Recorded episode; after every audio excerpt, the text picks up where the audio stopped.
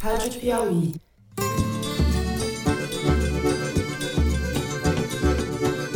Olá, sejam muito bem-vindos ao Foro de Teresina, o podcast de política da revista Piauí.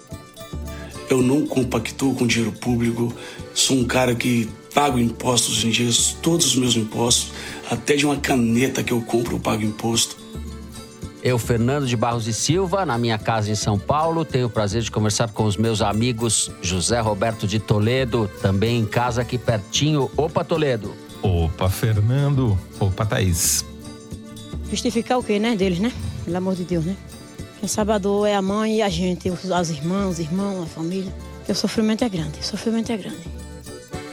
E Thaís Bilenque, também em São Paulo. Oi, Thaís. Salve, salve, Fernando Toledo. Thaís que voltou de merecidas férias a tempo da nossa transmissão ao vivo, na segunda-feira, para assinantes. E Exato. hoje retoma o feijão com arroz do Foro de Teresina, Thaís. Com fome de arroz e feijão aqui, vamos embora. Acabou a mamata.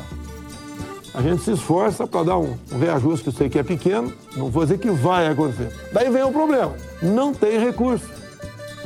Bom, sem mais delongas, vamos aos assuntos da semana.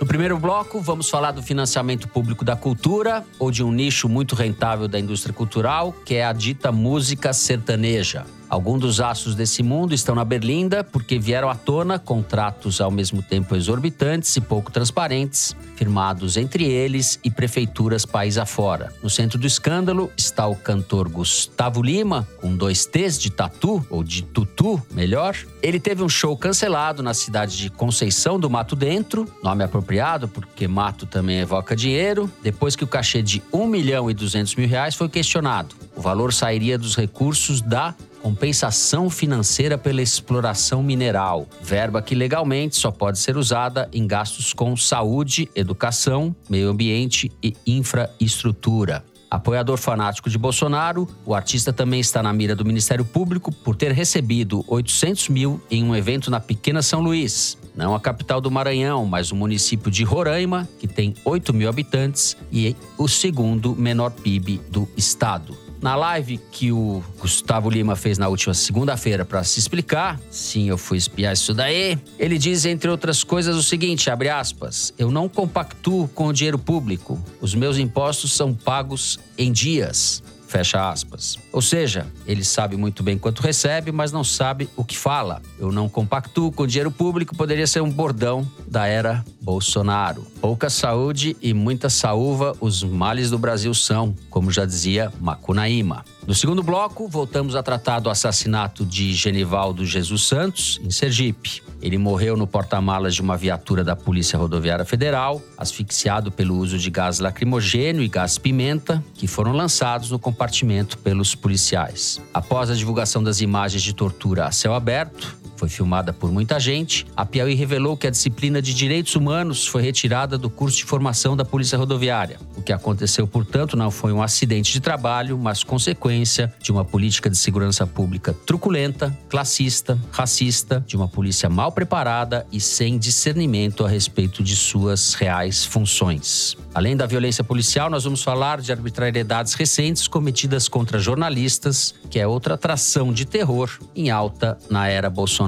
Por fim, no terceiro bloco, a gente fala de eleições. Bolsonaro tem enfrentado dificuldades para formar palanques estaduais e tem que lidar com o bloqueio de recursos do orçamento, que o impede de cumprir promessas eleitorais de reajuste salarial para os servidores federais, em especial os da Polícia Rodoviária, a mesma que a gente vai tratar no segundo bloco.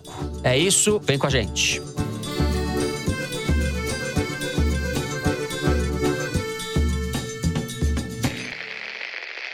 Bom, essa história começou há algumas semanas quando esse grande artista popular Zé Neto, que faz dupla com Cristiano, disse num show em Sorriso, no Mato Grosso, que não dependia da Lei Rouanet para se apresentar, que o cachê deles era pago pelo povo. Isso levou uma série de pessoas nas redes sociais a começarem a pesquisar como recebiam, de onde vinha o cachê dessas figuras que tanto edificam a cultura nacional. E daí, além dos valores exorbitantes, o repasse desse dinheiro é pouco transparente e sai direto dos cofres de cidades que não têm nem orçamento para se darem a esse luxo, certo? Enfim, já é um capítulo da, da disputa eleitoral, da eleição, isso tem uma interface política evidente, mas existe um problema aí, de fato, da malversação do dinheiro público, para falar o mínimo. Sim, Fernando, exatamente. Esse Zé Neto foi falar da Anitta, uma crítica bastante confusa, né? Misturando a tatuagem dela no bumbum com a Lei Rouanet, querendo dizer que, diferentemente dela, ele não mamava na teta do governo. A gente não precisa fazer tatuagem no toba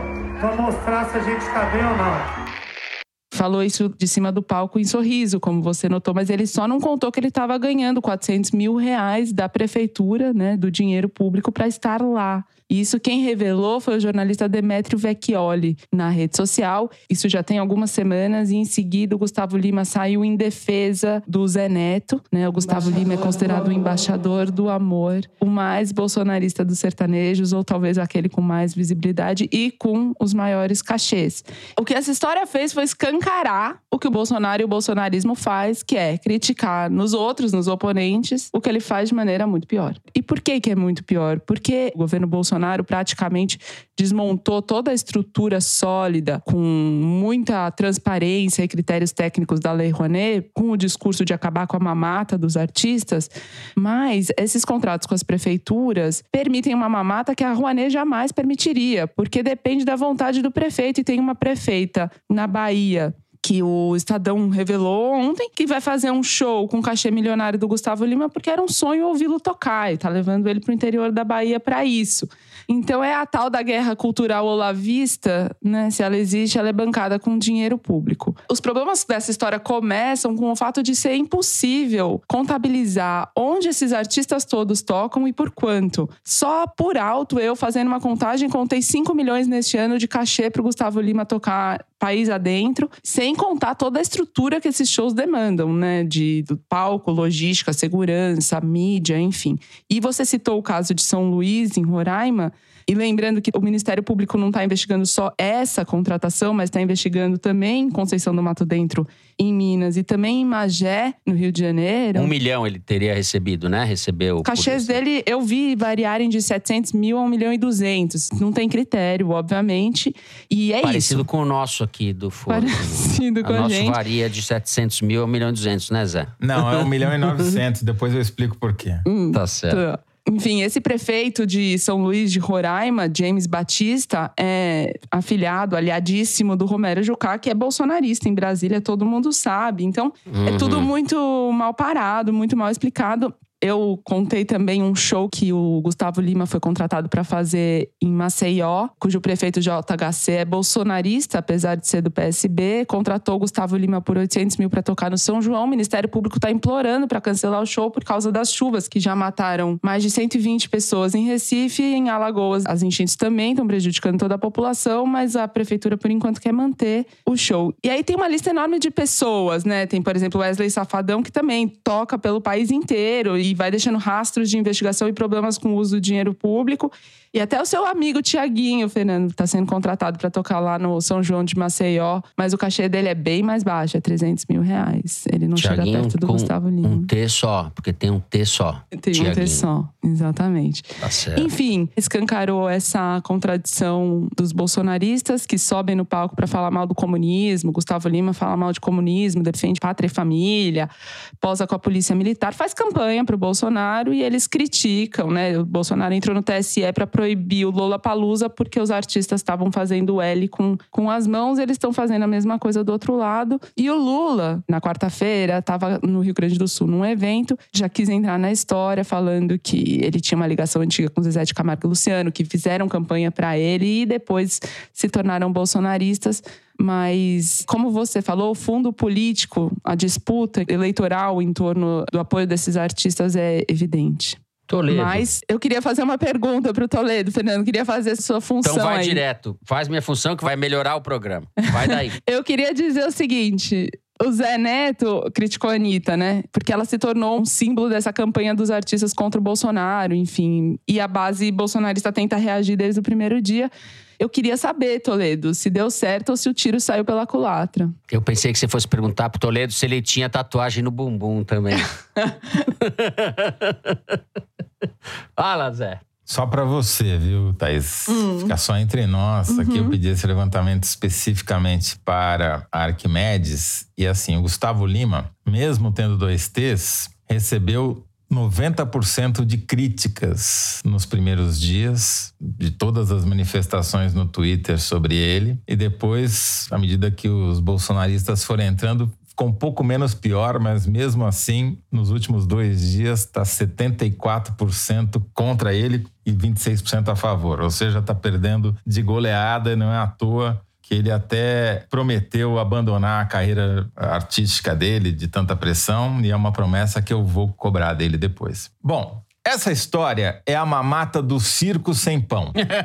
Porque o circo superfaturou a É parte dele e não sobrou pro pão. Funciona mais ou menos assim. O Arthur Lira, aquele que era igual ao Baleia Rossi, o nosso dono do Arenão e dono do Brasil, ele multiplicou simplesmente por cinco o dinheiro das chamadas transferências especiais, que é uma maneira ridícula que os parlamentares resolveram chamar as doações que eles fazem do seu, do meu e do nosso para prefeitos apaniguados deles. Então, essas chamadas emendas PIX, ou emendas cheque em branco, que é o nome popular das transferências especiais, foram multiplicadas por cinco este ano pelo Arthur Lira.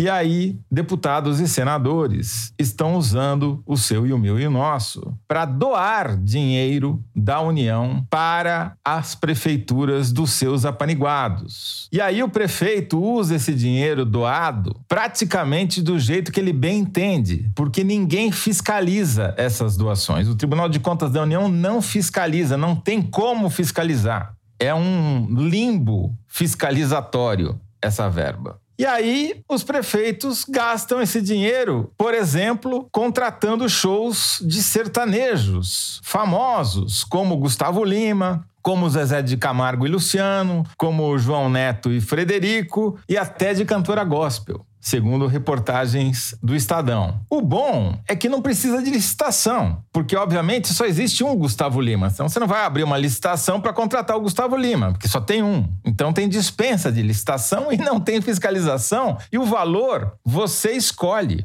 Tem prefeitura que paga 700 mil para o Gustavo Lima e tem prefeitura que paga 1 milhão e 900, como a prefeitura de Ituiutaba, em Minas Gerais. Essa prefeitura é governada, a prefeita, trabalhava no gabinete do André Janones, que é candidato a presidente da República pelo Avante. E quem mandou o dinheiro para a prefeitura foi o André Janones. Segundo o Estadão, o deputado André Janones usou essa emenda PIX para mandar 7 milhões de reais para Ituiutaba, sua cidade natal, e uma parte desse dinheiro, 1,9 milhão de reais, ou seja, 1 milhão e 900 mil reais, vão ser usados para bancar uma festa na qual o cantor Gustavo Lima e outros artistas, não apenas o Gus- o Gustavo Lima, então não sabemos qual o tamanho do cachê do Gustavo nessa festa, e defende, dizendo que ele sempre vai mandar dinheiro para pagar show para a população da cidade dele. Detalhe, é a véspera da eleição o show, né? Sim, vai ser o, Tudo. o comício de encerramento da candidatura dele, de alguma maneira, né? Mesmo que ele não esteja lá. Então, só para dar números aos bois aqui, às boiadas, este ano, doutor Arthur Lira, pactuado, para usar uma expressão do Gustavo Lima, com o presidente da República, vai distribuir 3 bilhões e 300 milhões de reais através dessas emendas PIX, emendas cheque em branco para prefeituras do Brasil inteiro. E o pior, 90% dos deputados e 75% dos senadores vão usar essas emendas. Ou seja, esquece, isso daí não acaba nunca mais. Detalhe: só 60% dos municípios vão receber essas emendas. Outros 40%, onde também foi feita a arrecadação desses recursos, porque é um recurso federal, não vão ver a cor do dinheiro, porque não são base eleitoral dos deputados e senadores que estão doando o seu, o meu e o nosso para o Gustavo Lima fazer o showzinho dele lá. Então, o Brasil precisa urgentemente reestatizar o Estado. Precisa urgentemente desprivatizar o orçamento público, porque é isso que aconteceu. É isso. Quando essa porcaria foi criada em 2019, eram 600 milhões de reais. E agora cada ano vai crescendo. Então, começou com 621 milhões em 2020, passou para 1 bilhão e 900 milhões em 2021 e já está em 3 milhões e 300 esse ano eleitoral, ano da graça da eleição. O orçamento do Ministério do Meio Ambiente é 3 bilhões e 200, é menor do que o das emendas PIX. E não executa tudo. Quer dizer, o dinheiro que falta pro pão tá indo pro circo, mas eu duvido que o Gustavo Lima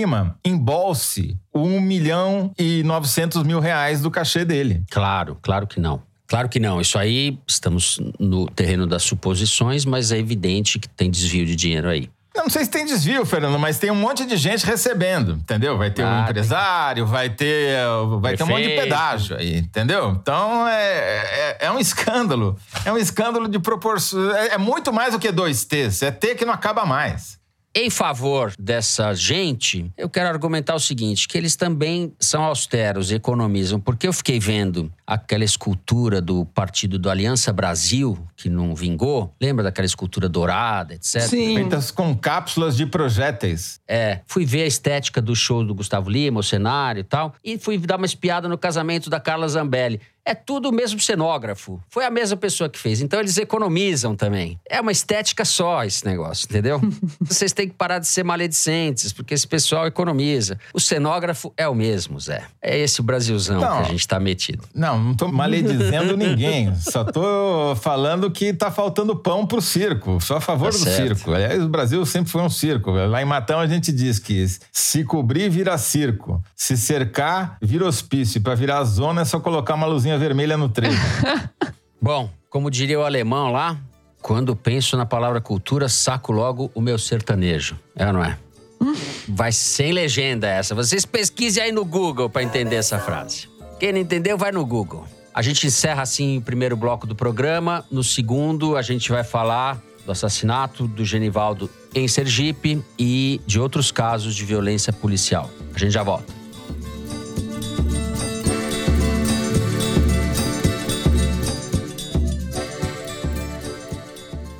Assine a Piauí exclusivamente digital. Ganhe acesso a conteúdos da revista e do site, além de descontos em eventos da Piauí e descontos em ingressos dos nossos parceiros. Você que está acompanhando o Foro de Teresina, assinante digital, tem acesso exclusivo a edições especiais do podcast de política da revista Piauí. Assine a Piauí Digital. É conteúdo que não acaba mais.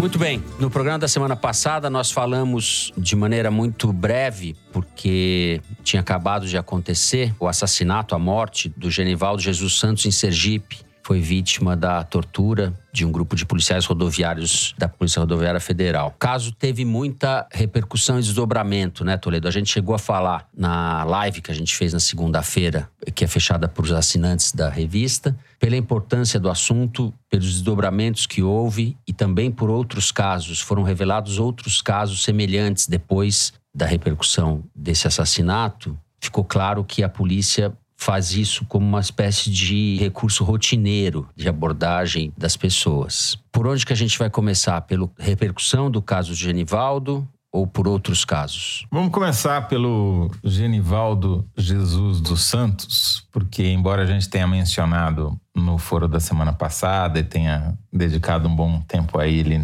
no foro ao vivo de segunda-feira, é um caso tão escandaloso, emblemático e tão importante que ele merece ser esmiuçado e voltarmos a ele, porque ele teve repercussões práticas. Vamos lembrar, dias antes do Genivaldo de Jesus Santos ser assassinado sob tortura por policiais rodoviários federais em Sergipe, a mesma Polícia Rodoviária Federal havia comandado, junto com o BOP, Batalhão de Operações Especiais da Polícia Militar do Rio de Janeiro, um massacre na Vila Cruzeiro, no Rio de Janeiro. E esse massacre tinha sido uma operação de campanha eleitoral do governador Cláudio Castro e do presidente da República Jair Bolsonaro para marcarem a sua plataforma de campanha, a sua plataforma eleitoral no Rio. Só que eles não contavam que o descalabro e o descontrole da Polícia Rodoviária Federal fosse voltar para mordê-los na bunda dois dias depois. O assassinato do Genivaldo sob tortura gravado foi a pior lavada que o Bolsonaro já tomou nas redes sociais. 95,5% das manifestações sobre o assunto nos dias 25 e 26 de maio, segundo o levantamento da Arquimedes, foram contra a Polícia Rodoviária Federal, contra a Câmara de Gás e, por tabela, contra Jair Bolsonaro. Isso pegou tão fundo para o Bolsonaro que ele uhum. parou até de usar a Polícia Rodoviária Federal como escolta e guarda pretoriana nas suas motociatas, segundo apurou o repórter Alain de Abreu. Já foram duas motociatas, na de Goiás e na de Minas Gerais, em que a Polícia Rodoviária Federal não deu as caras, coincidentemente, logo depois da Câmara de Gás e morte do Genivaldo Jesus dos Santos. Ou seja,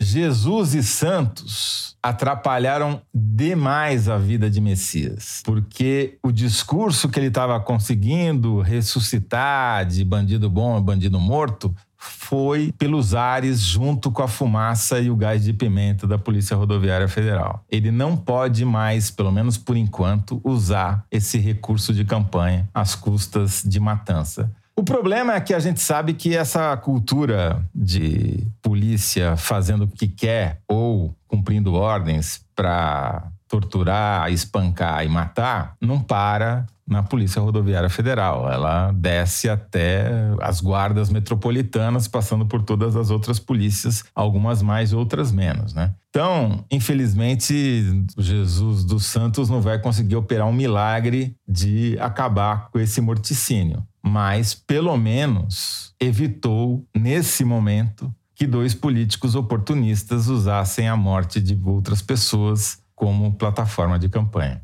Thaís, fato é que a polícia rodoviária entrou na pauta do país, né? E ela tem uma importância maior do que estava sendo vista pela Sim. imprensa, pelo menos. E também a Folha de São Paulo revelou nessa semana que dois dias antes do assassinato do Genivaldo, dois dos três policiais que estavam na abordagem dele também fizeram uma abordagem abusiva, segundo os relatos, contra outros dois homens lá em Sergipe. Tem uma coincidência, assim, meio macabra, na minha opinião, que o Bolsonaro teve na mesma BR-101 em Sergipe, onde o Genivaldo foi abordado pela Polícia Rodoviária Federal, para inaugurar um trecho. Era em outra cidade, não era lá mesmo, mas estava lá. E aí, cinco dias depois, ele foi fazer uma motociata. Agora sabemos que não estava escoltado pela Polícia Rodoviária Federal, mas andou de moto sem capacete, que foi o que motivou a abordagem ao Genivaldo em tese, né? Mas, Fernando, vou aqui inverter sua divisão de blocos e antecipar o que você queria ter deixado para o terceiro bloco, eu vou falar já neste você sobre os aumentos. Você pode inverter o que você quiser, Thaís Milen. Thaís com um T só. A Thaís tem um T só.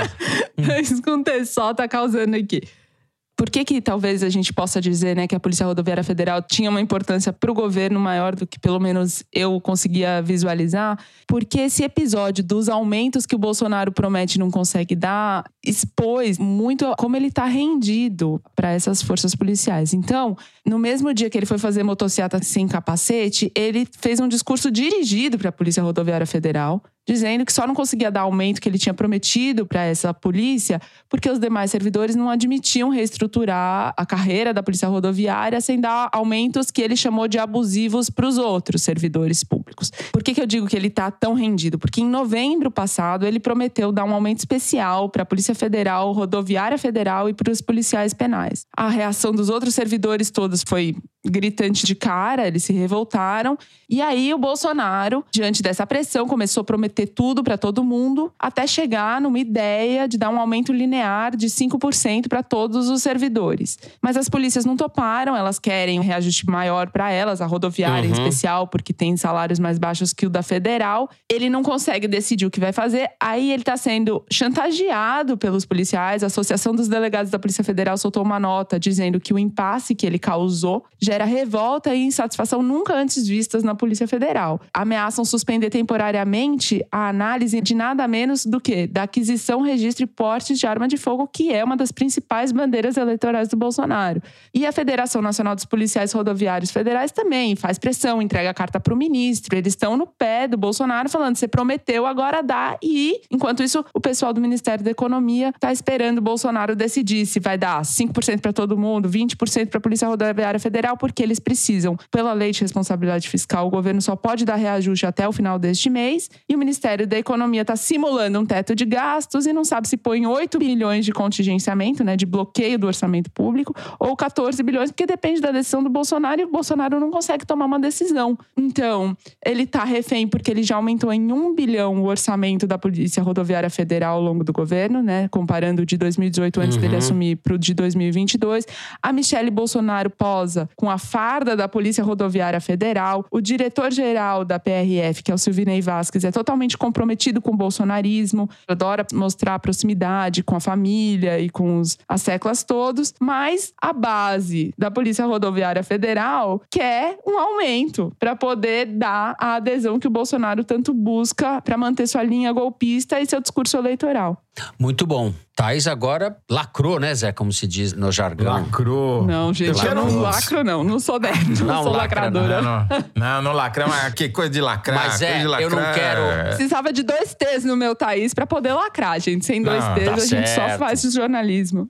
Olha aqui, Zé, eu não quero terminar esse bloco sem que a gente trate também da violência contra jornalistas, que também tem sido uma tônica nesses últimos anos no governo Bolsonaro, né? Não só por parte de membros do governo, pela estupidez, truculência do próprio presidente, relacionamento que ele ou ausência de relacionamento que ele desenvolveu com a imprensa, faz parte do figurino dele, mas outros casos que pipocam pelo país. Houve um caso em Minas. Eu acho que você que está acompanhando mais de perto pode fazer o relato desse caso. Vale a pena é, discutir. Na verdade, antes de chegar em Minas, eu vou começar com um caso que aconteceu durante o massacre da Vila Cruzeiro, porque tá certo. ele mistura tudo junto ao mesmo tempo agora. É o seguinte, segundo a Associação Brasileira de Jornalismo Investigativo, a ABRAD, publicou no site dela, durante a operação da Polícia Rodoviária Federal e do BOP na Vila Cruzeiro, um cinegrafista que prestava serviços para o SBT teve o seu cartão de memória da sua câmera apreendido pelos policiais e a emissora nunca mais viu esse cartão de memória onde estavam registradas as cenas da operação. Desapareceu. Uhum. Porém, dias depois, as imagens que tinham sido feitas pelos cinegrafistas apareceram na TV Record, que anunciou como exclusivas. Só que ela não sabia que essas imagens tinham sido feitas pelo cinegrafista do SBT. Daí, quando ela soube, ela tirou do ar o conteúdo. Mas ela falou que SBT... era exclusivo por quê? Porque era da polícia? A polícia obteve? É isso? Não, não explicou de onde veio, né? Mas vamos fazer a conta. A polícia aprende as imagens. O cartão de memória desaparece. As imagens reaparecem na TV Record, que anuncia como fúria e depois tira do ar quando descobre que elas tinham sido feitas por um cinegrafista da SBT. E o SBT finalmente conseguiu publicar porque tinha uma cópia na nuvem que tinha sido feita desse cartão, por sorte. Demorou um tempo, mas conseguiu. Porque se a polícia apreendeu, não foi o SBT nem o cinegrafista que deram para Record, quem deu para Record, né? Eu não vi essas imagens, mas eu sei imagens não comprometedoras para a polícia ter liberado também ou alguém fez escambo, né? Também, ou alguém cobrou para liberar essas imagens. Estou supondo aqui por que a polícia passou para a Record, que é uma emissora escancaradamente bolsonarista. Aliás, como o SBT também é, ali a gente está falando, são veículos de comunicação muito favoráveis ao governo, né? Mas enfim, eu não sei o que aconteceu efetivamente. Só é, é um fato inédito. Nunca tinha Sim. visto isso. É de a polícia aprender uma imagem de uma emissora e aparecer em outra. É, de uma, de uma ação política eleitoral, mas isso daí é um fato quase que irrelevante diante do que vem acontecendo nos últimos anos em relação à imprensa e que a Abrage tem um levantamento permanente dessas ameaças, dessas coisas que acontecem contra jornalistas. Né? Em 2021, já tinha havido um aumento de 27% de agressões, ameaças, restrições de acesso, processos judiciais, violências e abusos contra jornalistas. E em 2022, 2022 voltou a crescer ainda mais, entendeu? Então, pra você ter uma ideia, o tipo de agressão mais comum continua sendo esse discurso estigmatizante que o Bolsonaro é mestre em fazer, né? Como já tinha sido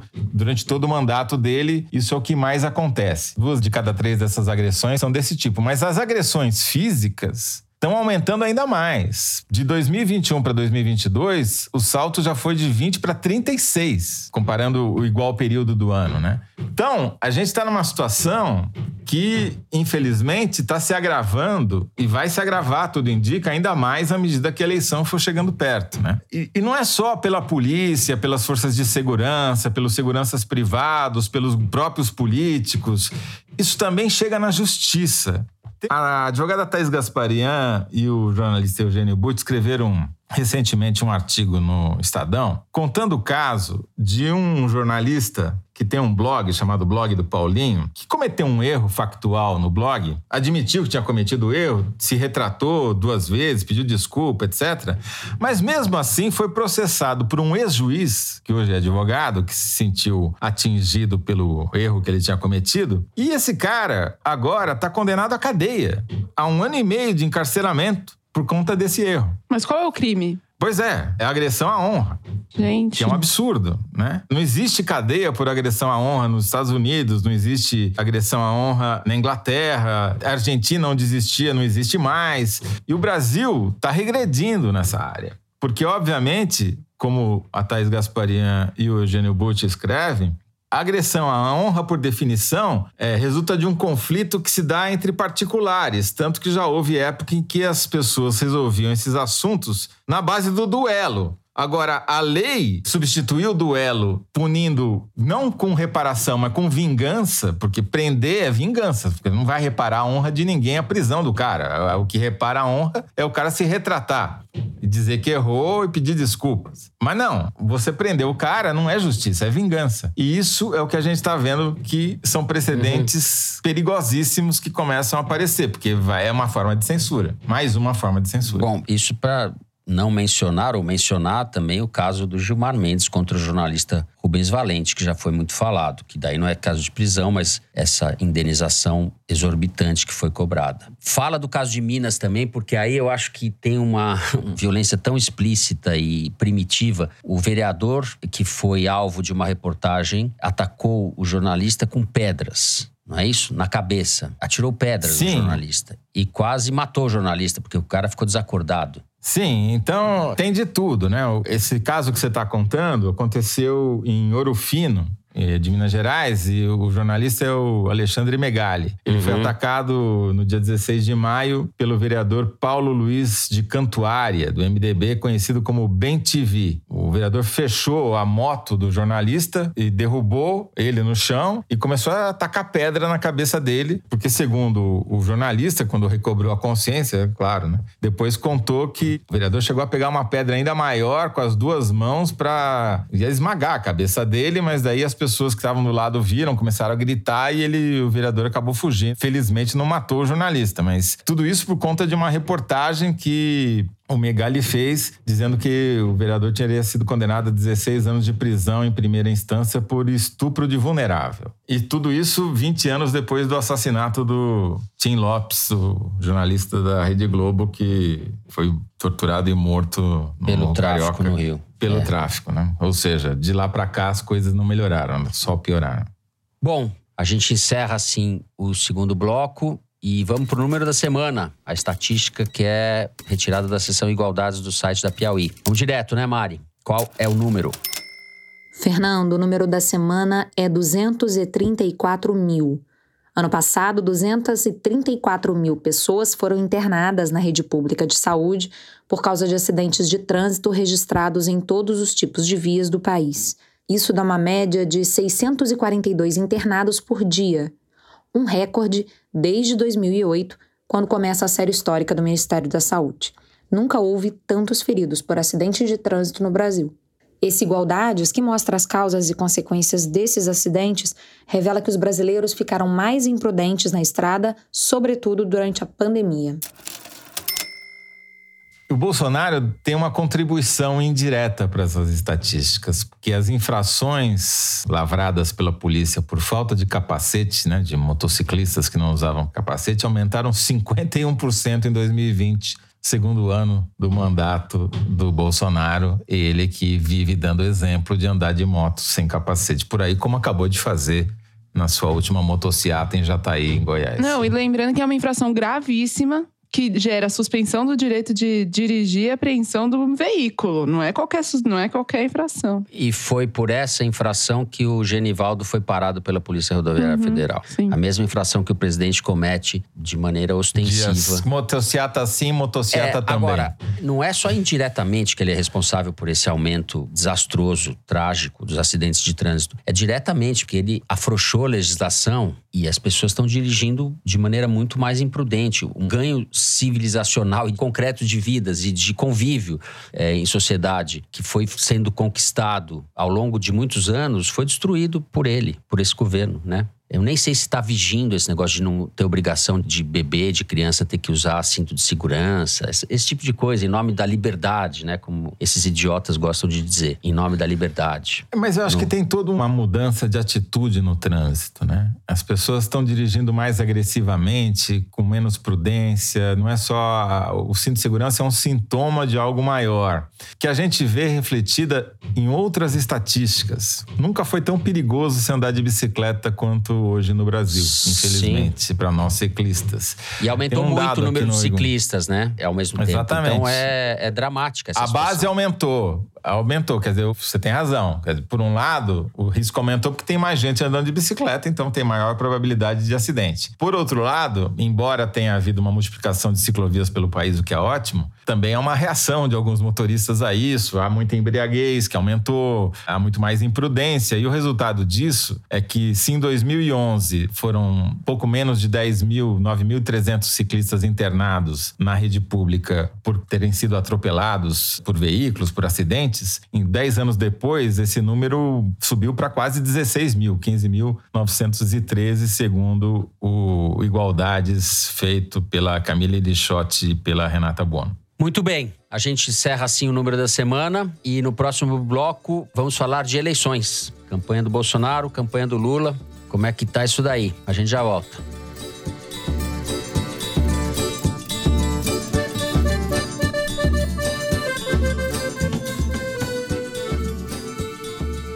Muito bom. Hoje, quinta-feira, quando gravamos, começou a ir ao ar as inserções do PL, Partido do Presidente da República, e do Valdemar Costa Neto, como gosta de dizer o Toledo, o boy, em rádio e TV. A propaganda do PL tem um dos slogans de sem pandemia, sem corrupção e com Deus no coração, ninguém segura esse novo Brasil. E a Michele é uma das estrelas, Michele Bolsonaro, é uma das estrelas aí das propagandas do Bolsonaro. Thaís, eles estão correndo atrás do prejuízo, né? Porque a propaganda começa a ser veiculada no momento em que se aponta concretamente a possibilidade de vitória do Lula em primeiro turno. E daí recorre a Deus, que é um cabo eleitoral, talvez seja o principal cabo eleitoral do Bolsonaro. Deus. Deus e as deusas, né? Porque um dos modos que o Bolsonaro quer enfrentar, né, tentar reverter os números negativos dele, é revertendo a rejeição que ele tem entre as mulheres e quer usar a Michelle Bolsonaro, sua mulher, nas propagandas para tentar atrair o eleitorado feminino, que é majoritário no Brasil hoje.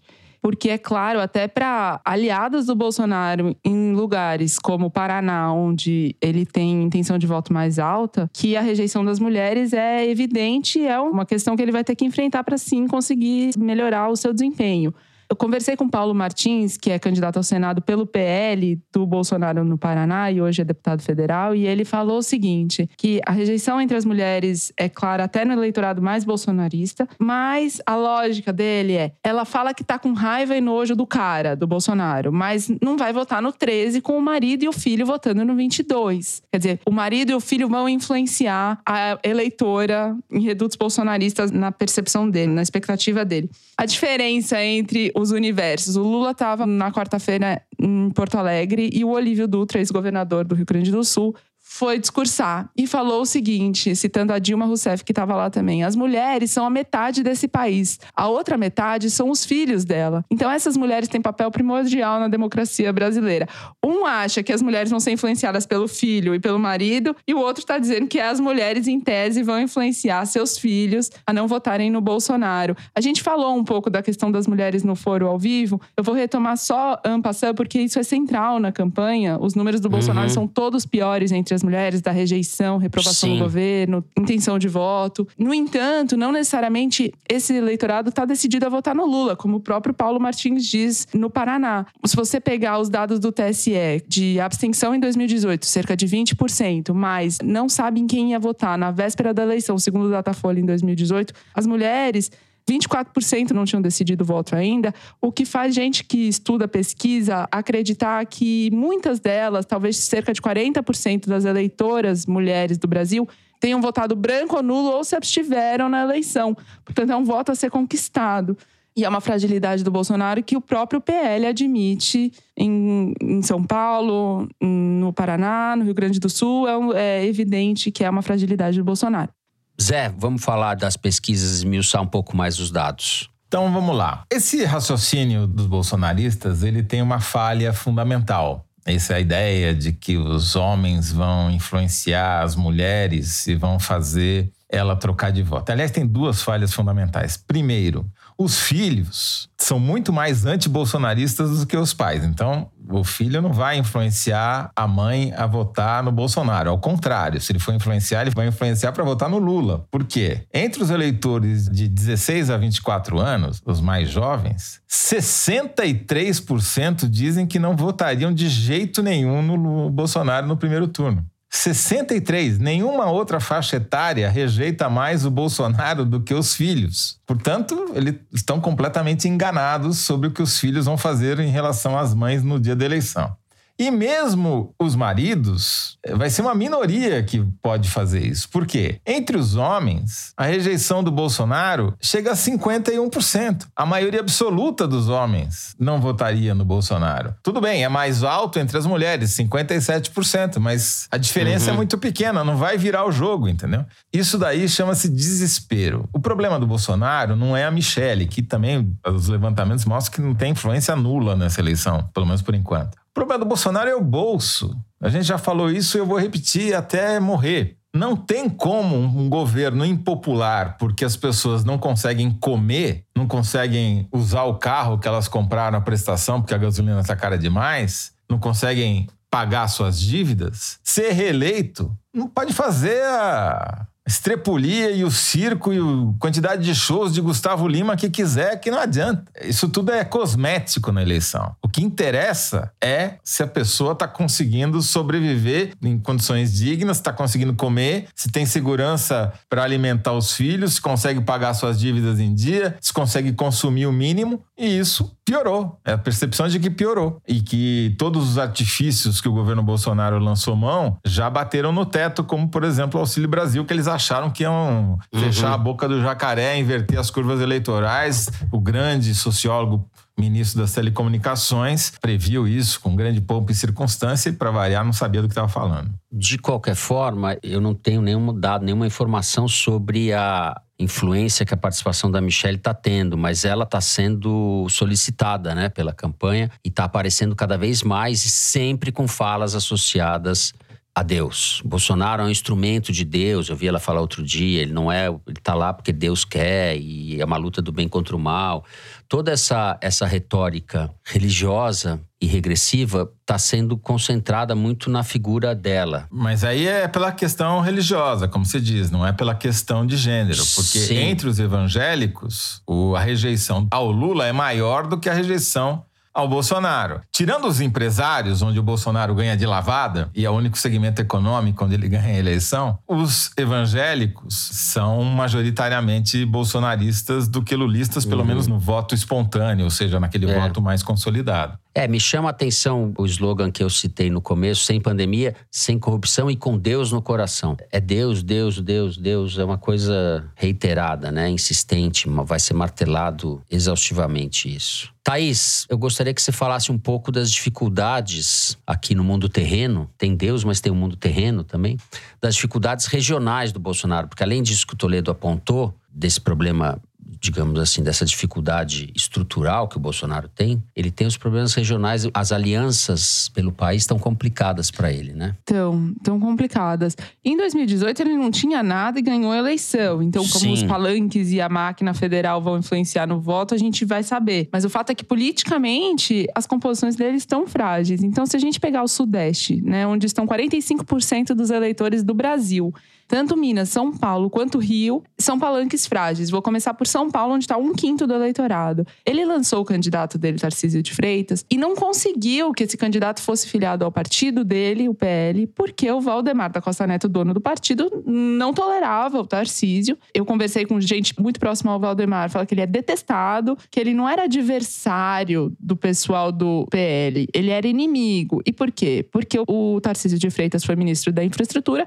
e, segundo segundo eles, limpou o pessoal todo do PL que estava já incrustado na máquina do antigo Ministério dos Transportes há décadas e ele tirou todo mundo. O Tarcísio precisou pedir desculpas para o Valdemar para tentar receber a benção da candidatura. O PL não só se negou a filiar o Tarcísio, como chegou a convidar o Rodrigo Garcia para se filiar ao PL e sair como candidato do partido do Bolsonaro em São Paulo. E o Rodrigo Garcia se recusou, ficou no PSDB pelo acerto que ele tinha feito com o Dória. O Rodrigo Garcia agora, com a saída do Dória, ele está numa situação bastante confortável, né? Porque ele pode ser bolsonarista e não ser. Ele pode Sim, exatamente. É, se aproximar do Bolsonaro. E o PL já decidiu que no segundo turno, se não for o Tarcísio e for o Rodrigo, o Garcia vai apoiá-lo.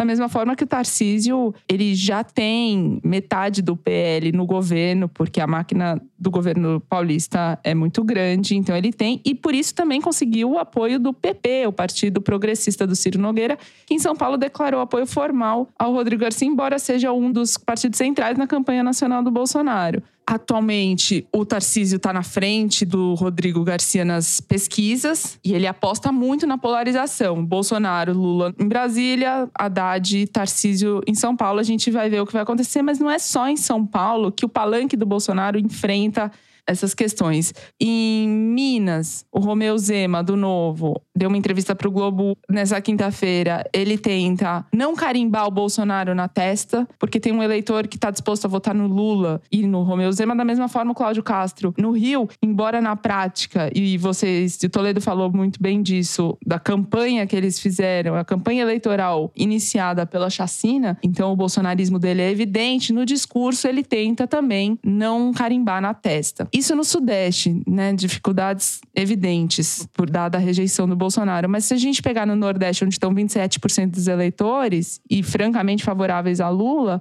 ele também tem questões, a começar na Bahia, onde o ACM Neto, que é atualmente o candidato favorito a governador, recusou fazer uma aliança com o PL, mesmo que isso tirasse o João Roma, que é o candidato do PL, é, na disputa uhum. pelo governo da Bahia. Ofereceu, o PL ofereceu fazer uma chapa indicando a vice, e o Neto recusou, porque ele disse que o 22 ia fundar a candidatura dele. Então o Bolsonaro vai ter dificuldade de encontrar palanques firmes e gente que o defenda nas eleições. Talvez valesse a pena apenas apenas a gente lembrar, que eu acho que nunca é demais, se o Bolsonaro começar a ter, ao que como essas últimas semanas vem mostrando, dificuldades de crescer e as chances de uma eventual vitória do Lula no primeiro turno começarem a aumentar, o risco de o Bolsonaro aprontar alguma também aumenta, porque uhum. a obsessão que ele tem para controlar a polícia no Rio de Janeiro via Polícia Rodoviária Federal, via Polícia Federal mesmo, Superintendência da Polícia Federal, e influenciar assim a Polícia Civil,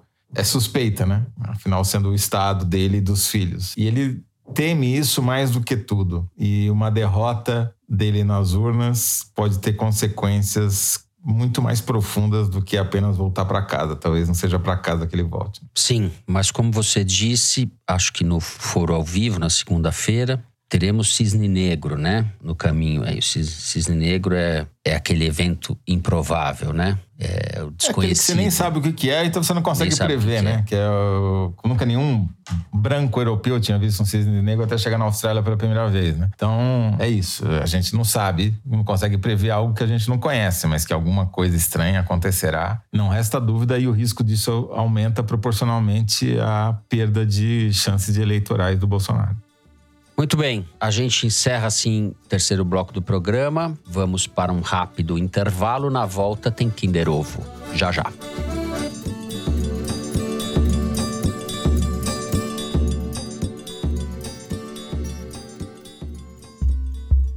A MUBI é uma plataforma de streaming de curadoria onde você descobre, assiste e até dá a sua nota para os melhores filmes de todos os tempos.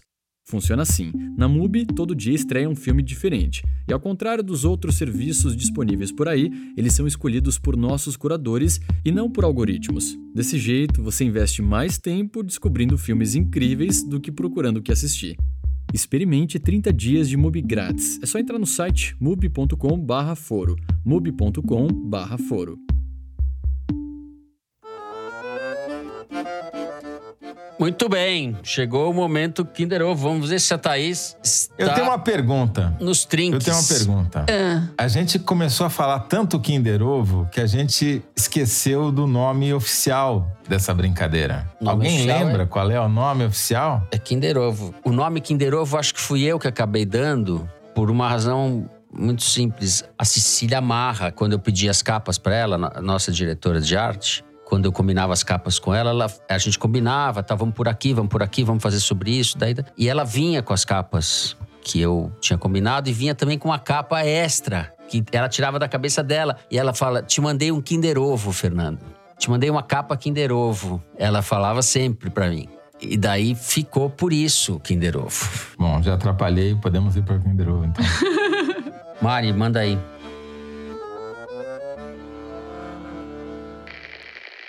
Moro deu uma declaração quando aconteceu a primeira coisa: jamais entrarei para a política. Ele não foi para o Supremo e nem foi, é, nem foi mais cogitado para ser foi demitido, essa é a verdade. Então o Moro passou a virar Porra, oposição e achou que podia Moro, criar a é via dele daquela maneira. Mas ele é tão errático na política né, que ele foi lá, morreu no próprio crime dele. Ele que a, é a Greta Garbo que acabou no Irajá, virou assessor do Bivar. Essa frase é boa, não sei quem é, mas é, o cara tem espírito público. ah, meu Deus do céu. Quem fala é o ex-deputado federal Eduardo Cunha. Ah. Em entrevista ao programa Pânico. Puta merda. Ele tá acelerado, né? Tá falando rápido. Mais uma que o Eduardo Cunha apronta com a gente. Não é? E a gente que achava que o Eduardo Cunha era o pior presidente da Câmara que podia ter existido na história da humanidade. Sabe de nada. É o mais gangster, talvez. Sabe de nada, não sabe de nada, Eduardo Cunha. Não sabe o que é emenda Pix, não sabe o que é orçamento secreto. Pô, Eduardo Cunha, você já foi melhor. Mas a frase é boa, a frase é boa, a frase é boa. Não, e eu me Assessor sinto impelida a revelar que meu resultado da minha audiometria foi normal. Eu não tenho falhas de escuta. É, essa todo mundo vai acertar também. Nossa senhora, isso vai ser um massacre. O, ah, um massacre. Ninguém tá ganhando de goleada agora, né? Se o Fernando acertar todos esse mês, não alcança ninguém. Não alcança ninguém. Bom, depois deste fiasco coletivo. Mais um. Humilhados por Eduardo Cunha. Vamos ao momento da descompressão. Correio Elegante, quando vocês nos enviam as mensagens eu vou começar lendo o e-mail enviado pela Letícia Dinievics, é isso? Espero estar falando certo o sobrenome da Letícia. Professora da Federal de Lavras. Minas. Diz ela: O foro já foi meu companheiro de faxina na pandemia, já foi motivo de briga com meu companheiro e foi assunto no café com meus colegas. Agora, minha filha de 10 meses é quem tem pagado o pato por eu sempre estar escutando o fim do mundo se aproximar nas vozes de vocês. E a Ara está aprendendo a andar e a cada tombo, meu companheiro e eu soltávamos um opa, que automaticamente virou agora um opa Toledo. Não sei se ela, se ela terá boas conexões com o foro, mas manda um opa pra ela, Toledo. Abraço para vocês. Opa, Letícia. Opa, Yara. Opa, Yara. Opa, Toledo. A gente cai, mas a gente se ergue, Yara. Eu vou ler agora. Não temos um momento cabeção, mas a Mari me passou uma dica de livro que o ouvinte Reinar Marassi mandou para o Toledo. No último livro do renomado autor sci-fi Neil Stephenson, a personagem Frederica está pilotando um avião rumo a uma reunião secreta quando precisa fazer um pouso de emergência. E prestes a tocar o solo, tem um avião abarroado por uma manada de Pausa dramática, Java porcos gigantes. A trama Uau. se passa num futuro distópico no qual, além de ter que lidar com as consequências das epidemias Covid-23 e Covid-26 e da crise climática, os humanos têm que aprender a conviver com milhares de híbridos de javalis selvagens alemães. Não é o melhor livro desse autor, mas já valeu a leitura por isso. Saudações javaporquistas. Bom, queria mandar um abraço pro Enar Marassi, que é um jornalista aí da minha geração, torna o Enar propriamente um jovem, mas o Enarque, entre grandes conquistas, foi o cara que criou uma das revistas que eu mais gostei de ler na minha vida, a Macmania. Ah, muito bem. Muito bem. Saudações javaporquistas, Enar. E vou terminar aqui lendo um recado do André Andrade. Eu não fui um dos que incentivou a escuta do foro para as companheiras que tive desde que comecei a ouvir em 2020, mas incentivei justamente quem mais me escutou, meu terapeuta Gustavo. Hoje, ele também é ouvinte fiel do programa. E agora, em maio, o Gustavo viaja para Nova York e teremos nossa primeira consulta à distância, justamente no dia do meu aniversário, 8 de junho. Então, peço que realizem este meu presente e mandem um abraço para o Gustavo. Que ele volte descansado para aguentar mais um ano bem difícil do desgoverno Bolsonaro. Abraço. Muito bem, André Andrade, muito bem, terapeuta Gustavo, um abraço para vocês. Continuem ouvindo aí. E eu queria mandar um abraço também para nossa ouvinte Contumaz, fonte também, uma, da revista Piauí, Sandra, e para o seu marido, Toninho, que ela ainda não conseguiu fazer ouvir o Foro de Teresina. Então é um incentivo para a Sandra atazanar o Toninho para ele passar a ouvir o Foro. Toninho, ouve aí, Toninho. Olha, eu, antes de encerrar, quero ler aqui um bilhetinho que eu recebi no sábado, quando fui ao show da Letícia Sabatella, o Caravana Tonteria, na casa de Francisca. E quando acabou o show, o garçom veio com um bilhetinho para mim. Eu falei: será que eu estou sendo paquerado? Não era está sendo paquerado, era pro foro. Veja só, o Correio Elegante está ficando corriqueiro para você, mas não poderíamos deixar de te mandar um beijo. Estamos aqui, eu, Vitória e minha conge Tainá, graças a um flerte que começou trocando desesperos da República caquistocrática e ouvindo o foro. Obrigado a vocês por encher nossas sextas-feiras com as coisas erradas. Beijo grande, Vitória e Tainá. Esse correio elegante tá cada vez mais correio elegante mesmo, né? Tá não é? E elas só deixaram o garçom entregar depois que elas foram embora do show. Elas ficaram com vergonha, não precisava ficar com vergonha. Vergonha ficou well. né? Não é, Toledo? E essa minha cara de baiacu aqui, o que, que, você vai fazer com essa cara de baiacu? Não é cara de baiacu, é cara de Marlon Brando. Ouvintes, vocês não sabem, mas o Fernando ficou extraiu, tão impressionado com o momento um cabeção. Dente. Não, isso é conversa. Na verdade, ele assistiu o Poderoso Chefão, por causa do movimento cabeção da semana passada, e daí, inspirado pelo Marlon Brando, ele colocou enchimento nas bochechas para ver como ficava. E ficou muito bom, como vocês podem conferir aí no vídeo. Amigo é para essas coisas. eu extraí um dente, pessoal. E daí fiquei inchado, parecendo o fofão ou um baiacu. Imagina. E o Toledo me, me...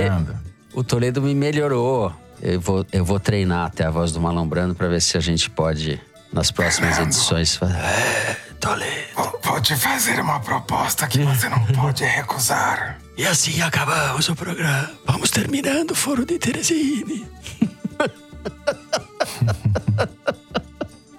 ai, ai, vamos lá. Assim a gente termina o programa de hoje. Se você gostou, não deixe de seguir e dar cinco estrelas pra gente no Spotify, seguir no Apple Podcast ou na Amazon Music, favoritar no Deezer e se inscrever no Google Podcast, no Castbox ou no YouTube. Assim você fica sabendo das novidades, dos episódios especiais e das edições extras. Eu não sei se é extras ou extras. Fica aquela. Como é que chama isso? Plural Meta... o quê? Plural metafônico. Uau! Plural metafônico. É quando você. Muito o plural bom. muda. Despojo e despojos, como você falou da outra vez. Osso, ossos. Mas tem alguns que não muda. Então, é, forno, fornos. Mas tem um que não muda que eu não tô lembrando. Mas enfim. O Foro de Teresina é uma produção da Rádio Novelo para a revista Piauí, com a coordenação geral da Paula Scarpim. A direção é da Mari Faria, a produção é do Marcos Amoroso. O apoio de produção é da Cláudia Holanda, a edição é da Evelyn Argenta e do Tiago Picado. A finalização e a mixagem são do João Jabassi, que também é o intérprete da nossa melodia tema, composta por Vânia Salles e Beto Boreno. A Mari Faria também edita os vídeos do Foro Privilegiado, teaser que vai ao ar nas redes da Piauí. A nossa coordenação de digital é feita pela Juliana Jäger e pela Fecris Vasconcelos. A checagem do programa é do João Felipe Carvalho e a ilustração no site do Fernando Carval. Foro foi gravado em nossas casas. Eu me despeço dos meus amigos José Roberto de Toledo. Tchau, Toledo. Tchau, Fernando. Tchau, Belo. Tchau, Belo. Padrino. Tchau, Thaís Bilenque. Bem-vinda de volta. Te tchau, te tchau, te, te tchau. Te, te tchau. Ela vem com Thaís Bilenque com double T da próxima vez. É, é, um, é um tchau com caixa alta. É... Tchê tchê tchau. Tchê tchê tchau. É isso, se cuidem. Até a semana que vem.